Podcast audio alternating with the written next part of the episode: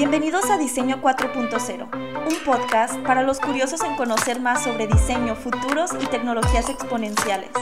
Mi nombre es Claudia Álvarez y los estaré acompañando en este episodio.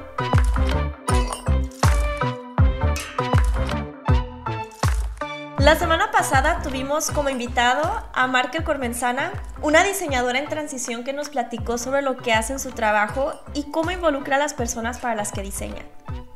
Y esta semana vamos a explorar cómo el involucrar a las personas desde una etapa temprana de un proyecto de diseño puede ser beneficioso.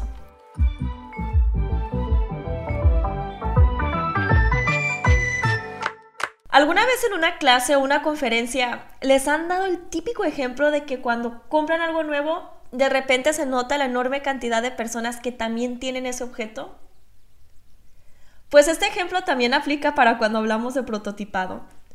Nosotros nos podemos apoyar de una buena investigación para diseñar lo que el cliente está buscando solucionar, pero es cuando probamos los prototipos y recibimos la retroalimentación que nos damos cuenta de todas las cosas que no funcionan. Es por esto que es ideal involucrar a las personas antes de tener el prototipo final. Como dice Susan Goldman en un cortometraje de Microsoft Inclusive Design, involucrar a las personas desde el inicio del proceso de diseño no significa que las personas van a proponer la solución final. Es nuestro rol como diseñadores interpretar las ideas y usar el pensamiento creativo para proponer la solución. Y como el diseño es un proceso iterativo y no lineal, a las personas hay que involucrarlas durante todo el proceso.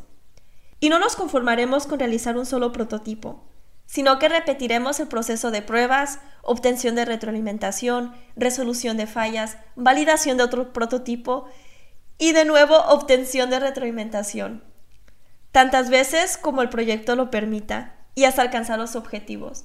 Y la posible solución se irá evolucionando y mejorando poco a poco.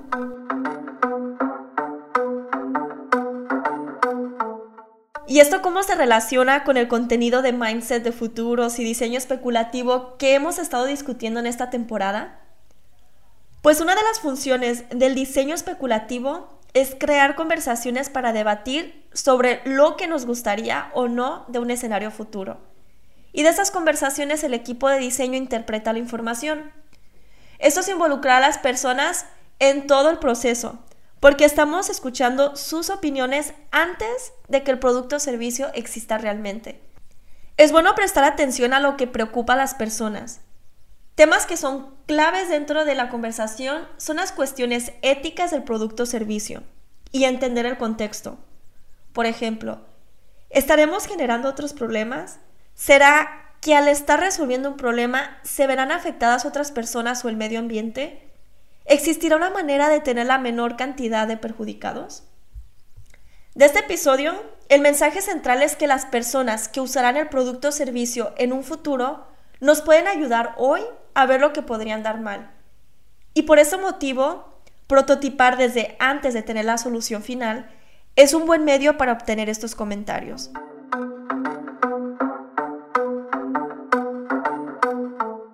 Para terminar, quiero parafrasear un comentario de un diseñador de interacción llamado Mike Vanis.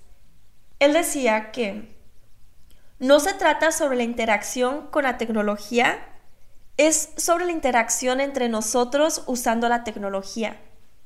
No se trata de nosotros y los objetos, se trata de nosotros y los demás. Y es por ello que las personas son importantes en todo el proceso.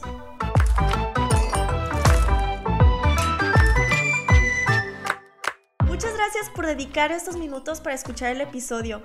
Te espero la próxima semana en donde tendremos como invitada a una diseñadora UX de Amazon.